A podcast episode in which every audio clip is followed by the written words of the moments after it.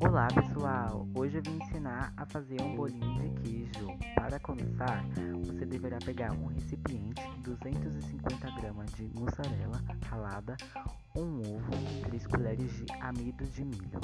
Depois você colocará os três ingredientes dentro do recipiente e mexa bem até virar uma massa homogênea.